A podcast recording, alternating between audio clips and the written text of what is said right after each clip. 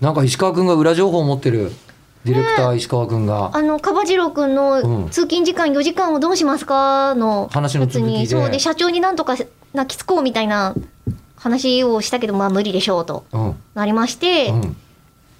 もう聞いてもらってるからわかると思うんですけど、こう、仲良しの先輩がいらっしゃるんですよね。はい正直、社長よりそっちの方が籠絡できるんじゃねって思ってはいるんですけど、なぜそこであの攻め落とそうというかこうこちらの手に絡落めと取そろううとと。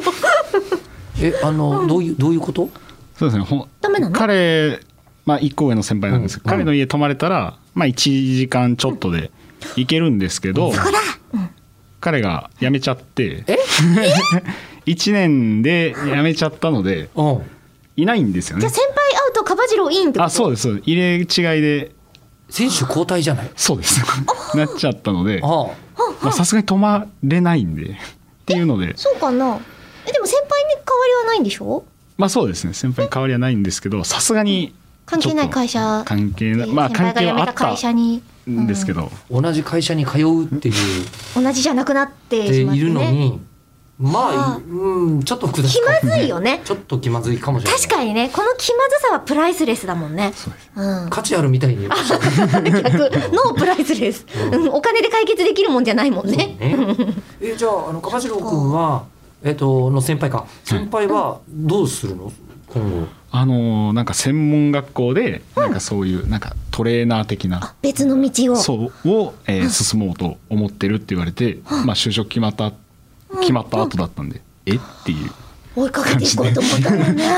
うんケツを追いかけてたら、うんいつの間にか消えてたっていう、責 任取ってくんないよそうですねなるほあーどちょっとびっくりだねそうねあんまりあんまりというか結構ないパターンセンセーショナルですようんあうーんでもあ確かに自分で何とかするしかないもんねあああまあでもねそれこそあの全国に職場のあるタイプの会社ですかそうなんですあだからまだね敷金礼金払ってね会ちょっとねね引っ越しするにはね、確かにねうん、ウはあじゃあウィークリー的なやつとかってありそうなんでィすーかクリーねマンションそうそうそうマンスリーとかまあまあそうかそれもありかもしれませんけど、うんねたまたまねちょっと近くにあればいいけどうそれを探した結果3時間かかりますだったらもう我慢して我慢して2時間でん、帰なんってでいった逆ど方向で探したの ういう職場環